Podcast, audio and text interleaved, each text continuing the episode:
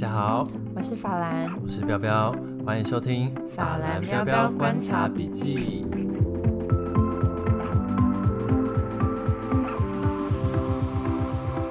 Hello，大家好。Hello，好，今天呢，我们要聊的是荒岛片单。什么样是荒岛片单呢？定义一下。荒岛片单就是你今天要去一个荒岛，然后假设说，假设说那里什么东西都有，你不用担心生存的问题。可是你也不确定说你去那里到底要多会待多久。嗯，可能飞机航线就是那条线突然不见了，你飞不回来。是百慕达三角洲。对对，类似类似。你不小心掉到百慕达三角，你可以许愿有一部电影跟一部影集的话。对，就是在这样子的前提下，是会希望是什么？对对对对，然后我们今天分别有选出我们自己的片单这样子。对，但是如果大家对荒岛这个还没办法想象的话，好像有几部电影可以参考，就是经典的《浩劫重生》。对，就是汤姆汉克斯。Wilson。对，那个皮球。Wilson。Wilson。你可以想象最后跟一个皮球有产生，不是皮球，我会讲皮球，排球产生一个感情吗？我绝对是不会把我的手印画成一个脸，好像是重点。但是对一个没有生命的物体产生感情，好像可以理解啦。因为小时候对娃娃不就也是这样？我不知道你有没有啊？你那么酷，我不知道你有没有。但是我本身是有的。嗯。我好像那个都没办法持续很久哦，对我也是没办法持续很久，我没办法持续，会帮他取名字，但是真的过一阵子就觉得很糗。如果我是那个汤姆汉克斯的话，我可能会一直换朋友。就这礼拜是那个排球，排球下礼拜可能是一个，对我可能会组一班，这本就是班导师。你该不会说还有一个合唱团的概念？希望是一个合唱团。所以浩劫重生是很经典的，然后还有像啊大逃杀也算某一种吧。对，大逃杀被丢到丢到某个地方，要去选出一个冠军出来，算选出一个冠军吗？因为如果最赢的那个人把所有人都杀掉的话，他就是一个人在荒岛，他就会变成那个浩劫重生。哦，对对对对对，可是他会有，我觉得会更精神上更有问题的浩劫重生，因为他很病态。可是他也在讲求生。嗯，也是在讲求生，可是是不一样的。他不是跟大自然竞争的，对。嗯嗯嗯。还有一个是《我是传奇》，我觉得蛮经典的。我其实蛮喜欢这部电影的。《我是传奇》是那种类型，我可以看比较多次。对，我也可以看很多，就是电影台一直在播的时候，你会一直想再看一遍的那一种。对，因为我觉得它有有有感情，有有危机。嗯，角色设定我比较可以懂啦，因为排球我就还好，嗯、可是。狗狗我就可以，狗狗狗狗真的那一招很强，我懂我懂。狗狗那几招很强，然后还有一个地心引力，地心引力就算太空太空版的荒岛电影，但基本上太空就是一个荒岛，你有没有其他人？对，但其实他还是可以跟台湾的人聊天，他是跟中国人聊天，毕竟那个太空舱是中国制，上面有超多中文。这是这个电影比较诡谲的地方。我后来出戏完全，地球上可，可以跟地球上的人聊天。我想说你要跟我聊那部电影，因为那部电影就是跟中国人。对，我们刚刚还有还没有讲说那个荒岛上是没有网络的哦，没有，你没有办法用 Disney Plus 或者是对，就是或者是 Netflix。对，然后这边我特别想要跟大家推荐，我可能比较少人听过，有一个荒岛电影叫《失控奇幻旅程》。它的尸是尸体，尸体的尸，然后。他的故事内容就是有一个男生莫名的也在荒岛，不知道为什么就是在荒岛了。然后他就太寂寞，然后就想要自杀，他很痛苦，然后想要自杀。他在自杀之际呢，就看到一个尸体从海外这样飘进来，没想到这个尸体就是哈利波特男主角所主演的那个丹尼尔，他就是一个尸体，所以他就跟这个尸体产生一个特殊情感，然后一起回本岛，他的本岛的一段故事。然后那个尸体好像比较像植物人。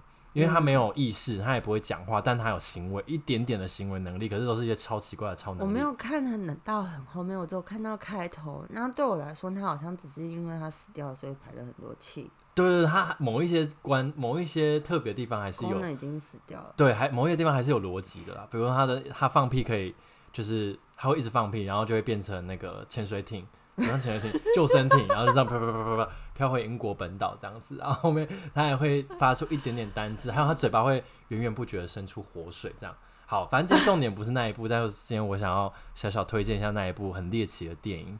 接下来就要分享我们自己的片单，才没有有逻辑。接下来我们要分享自己的片单，你的带一部电影是？对，其实我们上个礼拜就有在聊这个主题了，然后我想了很久，我后来决定我就是要带两部。我跟他说就只能带一部，他坚持要给我带两部，还跟我说那是一套的，他根本不是上下。来，我跟你讲，我要带的第一部呢，就是《Inside Out》那个脑筋急转弯，一定要带的吧？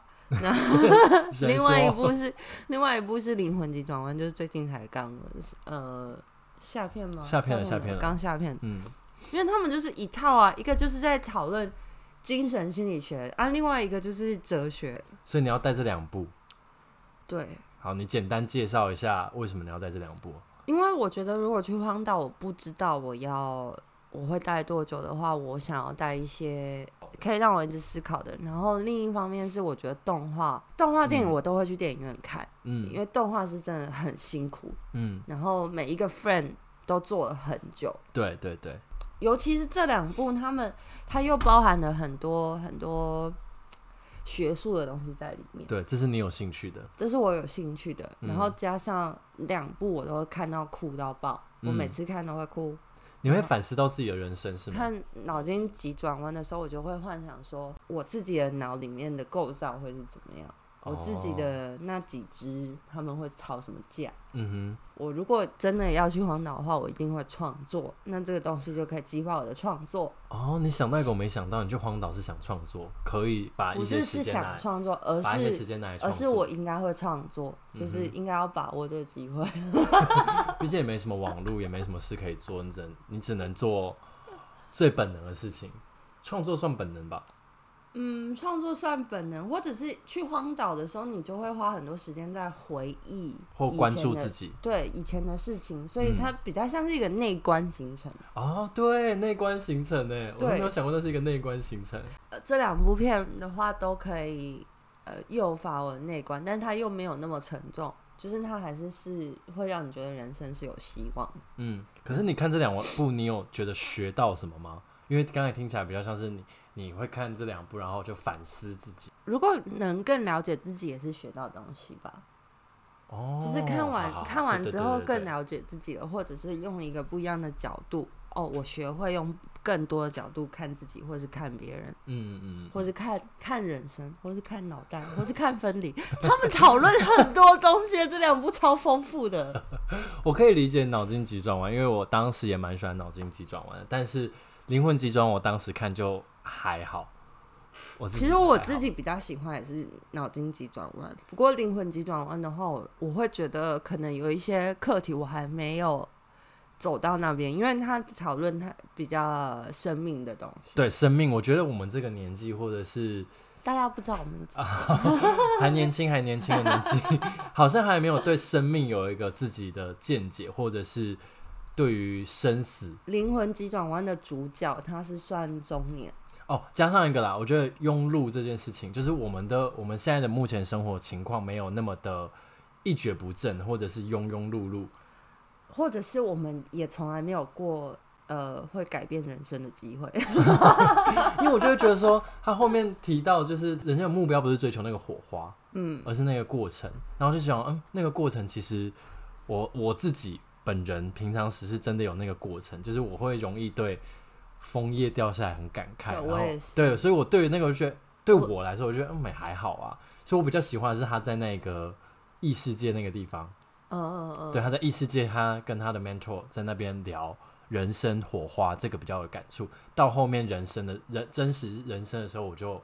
还好，我觉得那时候我比较感动的是说，他变成那个怪兽的时候，嗯嗯嗯嗯，他陷入自己的那个执念里面。哦，那个那个蛮强，那个蛮强。有时候负面的想法，或是别人对你的见指责这些的话，我那些都会变成你身体的负担。对，然后那个那个场景就是很具象化我们的心理状态。对对，颜色上、场景上还有。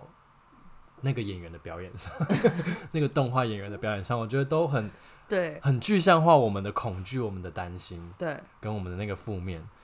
所以我觉得《答案呼之欲出》，我觉得你应该是要带脑筋急转弯不是？我觉得脑筋急转弯它是它触发的面向比较多，嗯、然后它它的嗯其实比较学术一点，然后也比较科学。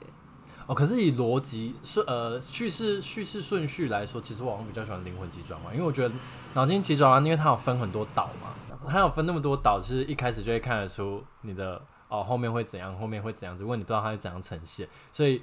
当它到第二个、第三个岛开始一一崩塌的时候，我就想有完没完？第四个、第五个也差不多。哎、欸，崩塌那边超痛苦的，哎，就是超感人，也不是超感人，我就超伤心，超难过。可能是他遇到的问题，我没有办法。我跟你讲，我那时我印象很深刻的是看脑筋急转弯的时候，我哭最惨。第一个哭点就是。他爸对他做那个 monkey face 的时候，嗯嗯嗯嗯、他的那个搞笑岛就垮了。对，因为然后我就超级难过，就说这个人再也没有幽默感。对，这这个是蛮重要的事情的。对，我就完全可以体会，然后就是觉得好难过，好难过。嗯，搞笑呃，搞笑岛岛那边是第一个哭点，第二个哭点绝对就是那个乒乓。不过我对乒乓的那个心酸很。很早就有了，然后后面那一段比较洒狗血，我就还好，因为那个太明明显那一段的目的是他很光明正大的牺牲给大家看，对，然后那歌还唱歌，然后那个音乐又堆得很高，那边我就会觉得，好，我知道我现在要哭，就是会意识到这件事情。对，但那边我很买，我很买单。嗯，我也有买啦，只是我 就不会说那是我最棒，我觉得最棒的 moment。好，所以你要带这么一套，好了，我还是觉得你会带脑筋急转弯啦。对，如果到时候真的要选的话，可是我就觉得立场很不一样，因为你想要做的事情是反思，嗯、我会想要是我要怎么消磨我的时间，跟我要怎么享受那一段消磨的时间。反思对我来说就是一种消磨时间。那好像，嗯，好像也是，好像也是，我只是觉得我的观念，或是我想象，我想象我去荒岛。就会想要放松，就不会想要反思那一些的。嗯，所以我会带的电影是《壁花男孩》，听起来好像《壁花男孩》也很 heavy 啊。听起来好像很那个，很很怎么讲？听起来好像很很无聊。但是我只是觉得说，它有很好听的音乐，还有很正的女主角，还有很成长、成长又励志。嗯，所以我觉得一切都有了，我就好像可以，你看我，我可以不用带音乐，我就可以听到很多这种。我不用换，我可以一直看看那个 Emma Watson。你也可以自己做乐器啊，也可以自己表演音乐啊。对啊，因为《壁花男孩》的成，它是某呃成长类型的电影，然后又呃应该没有到励志，但就是一个成长类型的电影，所以我觉得他还蛮励志的啦。《壁画男孩》我最感动的地方就是那个。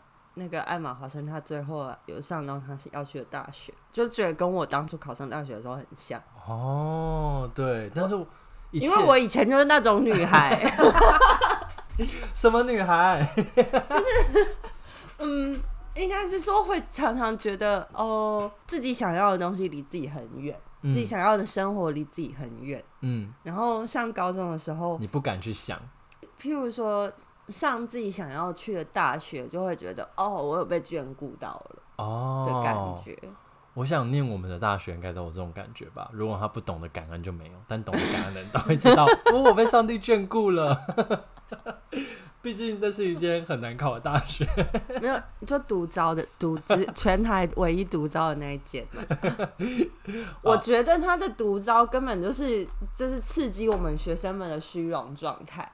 确实是，确实是，所以你自己觉得很像那个艾玛华森。虽然我人生也没有觉得像里面的谁啦，但是我只是觉得说，就是就一个我喜欢看电影的状况来说，这部电影对我来说很很放松，然后又不会无脑到想吐槽，嗯，然后各个各个技术层面来讲，我觉得都很安全，都有分数在。然后我们接下来要讲的是影集。因为影集又是可以更消磨时间的，对，电影只有大概两个小时以内会解决，嗯、可是影集是一播起来，一季、两季、三季播起来，可能可以耗个十几个小时这样。对，影集这个我也是想了很久，因为你不知道到底要从哪个层面下手，因为影集真的类型又太太 怎么讲，就是应该是说这个前提，你很难去决决定说你到底会带一部你觉得很好看、很好看、很精彩的影集呢，还是你会带一部娱乐性很高、消磨时间型的？对，嗯，所以很难。所以你的影集最后答案是什么？我最后还是会带《Breaking Bad》绝命毒师吗？我我必须要讲说，《绝命毒师》它上映的时候，它它上片的时候是，诶，二零蛮久了，蛮久了，我知道蛮久。二零零八吗？还是二零零二零零八？我讲的没错。嗯。哦，也十二年前了。对啊，十二年前了。天哪！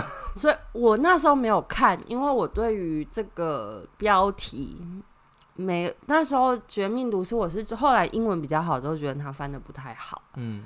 对，然后我我觉得他有把它框架在说，他的重点是毒品，但。对我来说，你看完之后，重点不是毒品。对，总之呢，我是在去年的时候才第一次看了《绝命毒师》。嗯，因为包装上来说，它包装成一个毒品片，其实好像台湾人不太会有共鸣，对不对？对，台湾，嗯、呃，对。可是，可是，其实它在美国，它的包装也不见得是毒品片。当然，你看了之后，我觉得不会是毒品片，但是它的呃大纲或是整个呈现的包装方式、故事主体还是以毒品为主，一个。理化老师、化学老师，然后在一个生命的尽头、嗯、或者一个走投无路的时候，跟一个学生合作，开始要贩卖毒品、制作毒品这件事情。对，可是他的这个前提设定，他真他真的讲了很多东西。二零零八的时候没有在关注这个东西，你很难去说它的包装到底是嗯嗯怎么样。嗯嗯嗯，但很明确，台湾的包装就是错误的包装。嗯，可是当时好像就造成一股流行了。好，反正总之我是去年才看了这部，然后在。看完第一遍之后，我还有 follow 他的呃延伸影集，就是《绝命律师》，嗯，那是从其中一个角色延伸出来的。嗯嗯。然后我看完这两部之后，我又再重看了一次《绝命毒师》，后来我又再重看一次，我总共看了三次。为什么原因让你一直要再看一遍？因为我总觉得我漏掉了什么。什么？你后来有找到是什么吗？有，我每次看都看到不一样的东西。他讲的东西真的太广太深，他而且有时候第三次看的时候，我一直在找破绽。嗯，你说剧本上的破绽？对，嗯，我找不到，我反正找到更多的就是那个彩蛋细节，对，细节彩蛋。对啊，就是超级细的，然后那个编剧手法，然后跟他的他的那个表演，我、嗯、我觉得。最难看的是第一季，因为我觉得第一季的时候还在，就是整个剧组他们还在摸索到底这个然后还在想说哪一个角色要淘汰，哪个角色要留下来。对，因为那个 Jesse 就是里面的主要男配角，就是那个嗯 Mr. White 的学生嘛。嗯，Jesse 他本来在第二集就要被淘汰，他的角色本来只有写到第二集，完全没办法想象。他演了那一场之后。全剧组人就决定要把他留这个角色留下来，然后他就因此人生大改变，完全颠倒。对啊，对啊，所以，所以我我觉得这个是很有趣的。很好奇，如果没有那个男配角，是发展成什么样子？因为这个老师不可能去一个人去贩卖毒品啊。对，可是可能他就呃会被丢下，他的气氛就不会那么重，他可能就会变成是一个比较配角的。更配角一点的，嗯嗯嗯，因为我觉得好看就好看在有一集翻转是他们要去卖毒品给新的地头蛇老大，嗯嗯，然后那个 Jesse 就对 Jesse 就有点碰到一鼻子灰，然后就是还被打了，然后回来，然后这个、嗯、这个老师又过去成功的贩卖掉他们的毒品，那一场戏的呃那一集戏的翻转我非常非常喜欢。哦，你今天看到那边？对，我看到，因为你还在看嘛，对，对，因为他狂推荐我，然后我就开始看，然后你现在看到第几季？第一季而已，第一季还没看完。嗯、我跟你讲，我都觉得还好。我跟你讲，我看第一季的时候，我也觉得还好。可是我还是会继续看下去嘛。后来就是看到一个，哦，怎么办？我好紧张哦！我我我每天睡觉都在想说下一集要发生什么事情。嗯嗯嗯嗯嗯。然后，可是那是我第一次看的时候是这样，我就是没日没夜的，因为我太想知道接下来会发生什么事了，我就一直看。然后第二次看的时候是比较轻松一点点。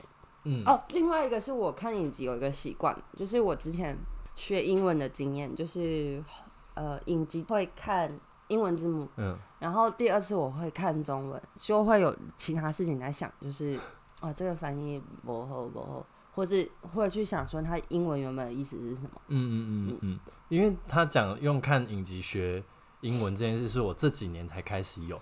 然后我是从那个 Friends 六人行开始，嗯嗯嗯然后现在在看那个 Family Guy 这两个都动画，嗯、然后都是从看英文字幕开始。嗯，但我以前觉得好累哦，我脑中要边翻译又要边理解影集呃剧情的进行，我觉得很累。但后来发现那是一个本能，就是。你看到之后，你也不会再跑出中文字幕再翻过一遍了。对，因为因为我后来看中文字幕，其实看的还蛮不习惯的，就是它它的那个语感会差很多。可是我觉得还是先建议大家，如果要练习，可以先从这一类比较轻松的，或者是像那个《How I Met Your Mother》。嗯嗯嗯。对，就是从简单的那个呃情境喜剧开始进行。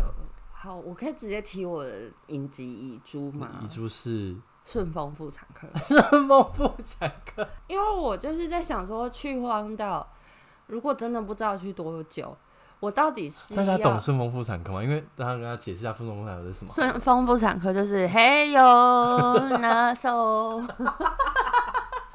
你还唱得出来？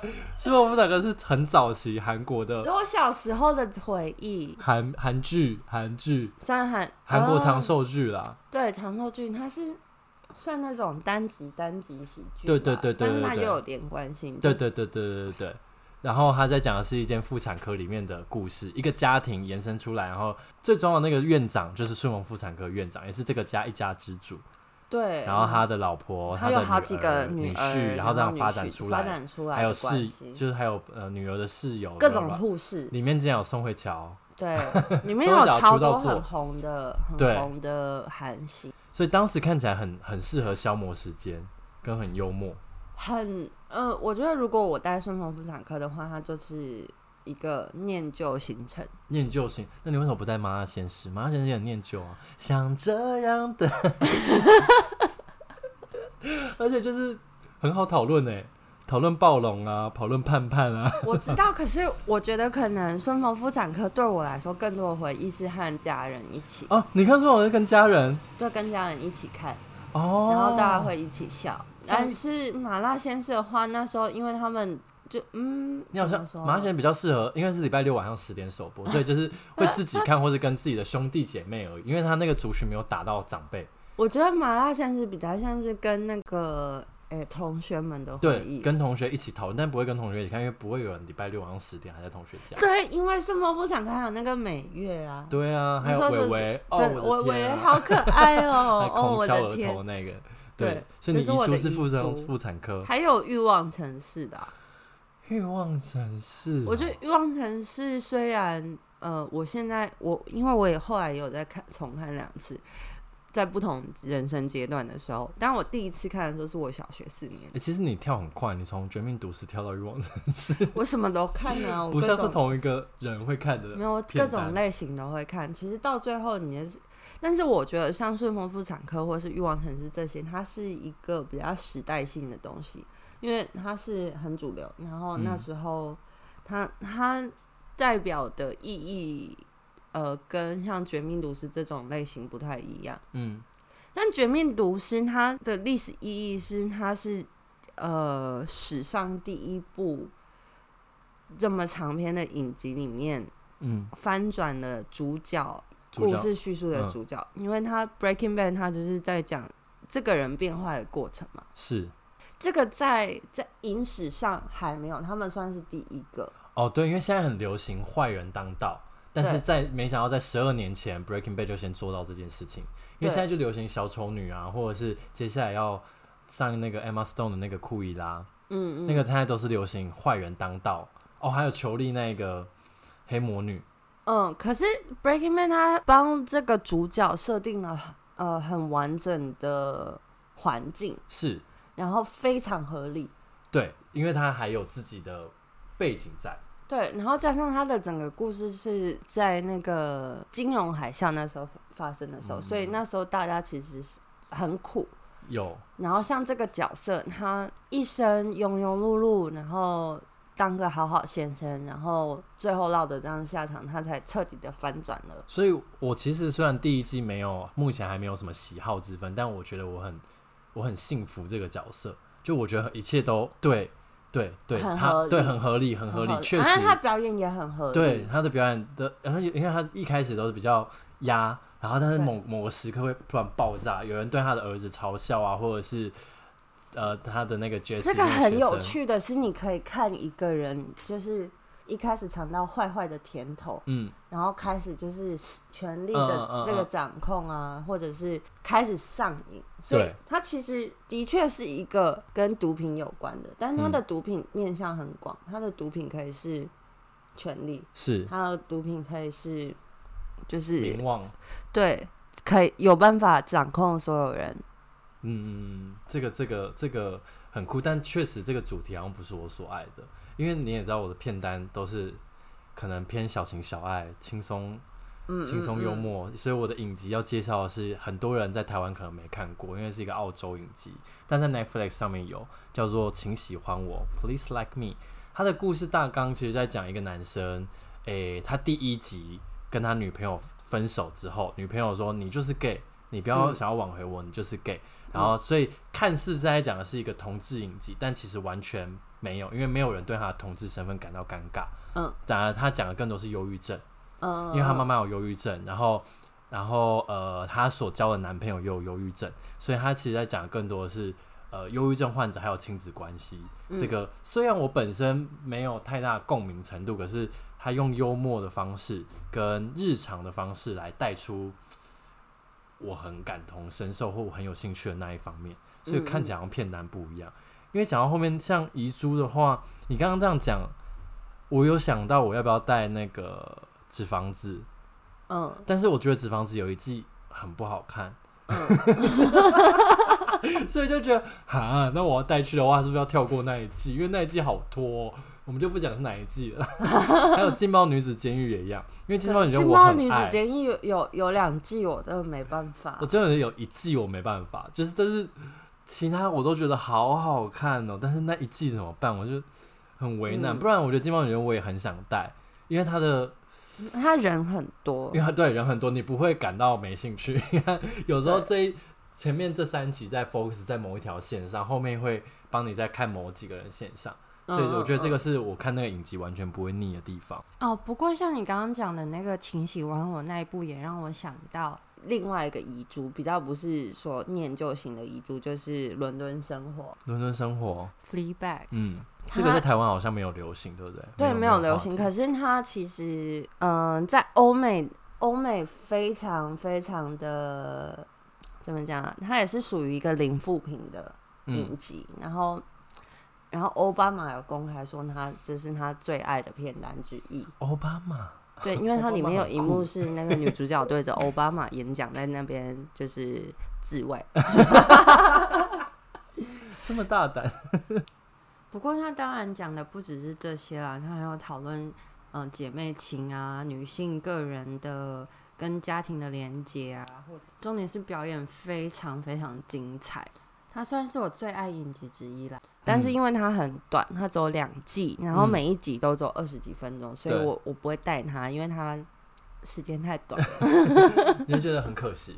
对，但是呃，像刚刚讲，这些都是我那时候在爱尔兰的时候重看的。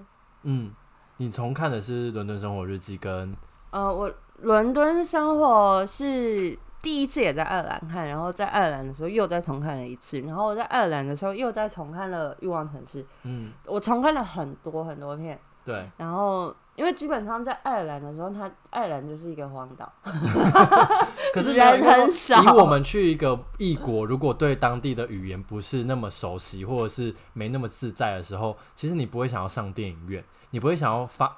跟随现在的，应该是说台湾人，我那时候还是会去电影院，可是因为的，我觉得台湾人非常习惯看字幕，对，像我自己，呃，也是会很习惯说，如果我要看看英文字幕，如果我要不要用中文看的话，我还是要看英文字幕，我才有办法接上。嗯，我们很依赖那个，对，因为有时候，呃，我自己发现有时候。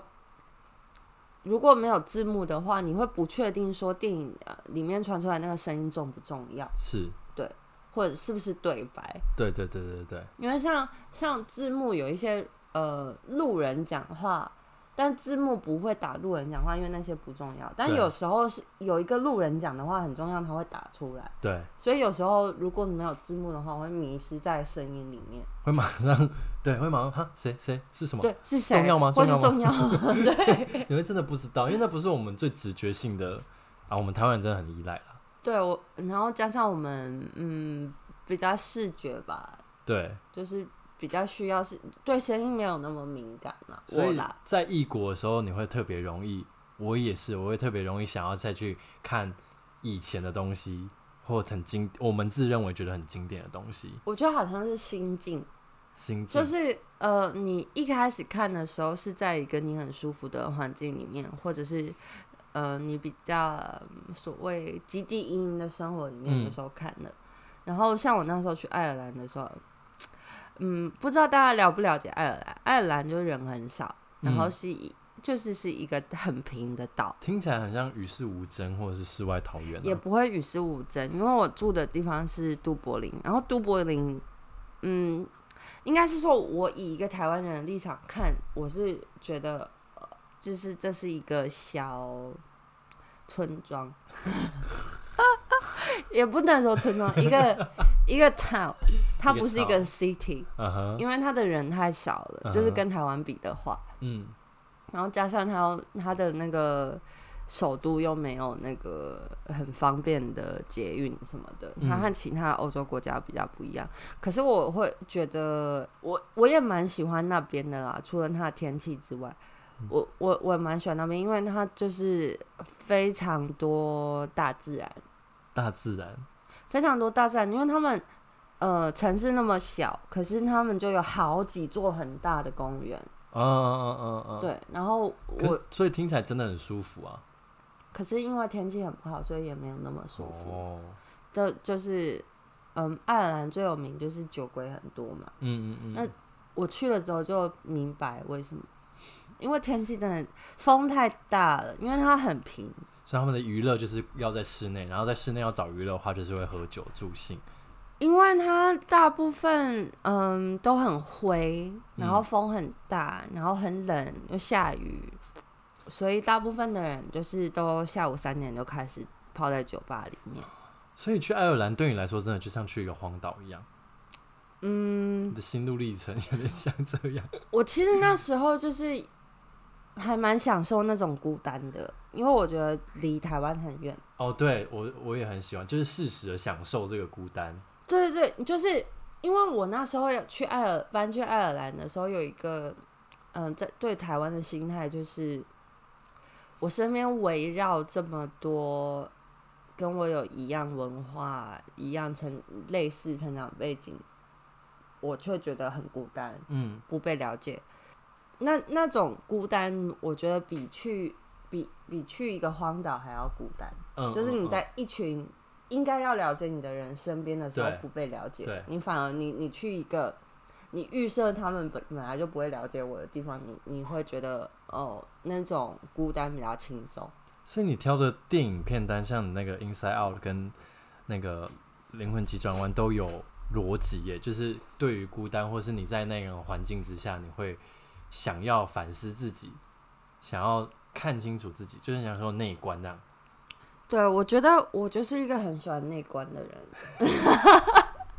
因为像我出国，我是没有待在一个地方像他那么久的时间，但我记得我第一次出国，很想看的电影，我会我会因地找到那个电影，不是因地 想什么，就是我去那个国家，我就会特别找。哎、欸，我以前看过这个国家或这个地方的什么电影？像我第一次去英国的时候，我就在英国看《哈利波特》，嗯嗯嗯，我哭哎、欸，我就哦，我在哈利波特的国家里面，我懂。我那时候第一次去欧洲的时候是去柏林，嗯，然后那时候是经过柏林影展的时候就哭了。对对，对，我去那个威尼斯。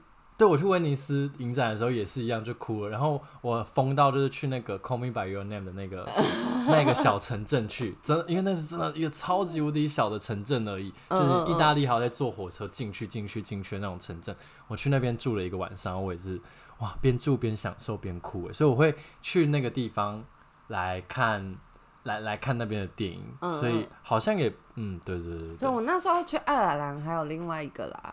就是《单身动物园》在爱尔兰拍的，那时候我觉得很美。哦、对，然后还有那个法兰克也是在爱尔兰拍的。法兰克在爱尔兰拍的，他们后面那个后面那一大他不是后面那一大段是美国那个。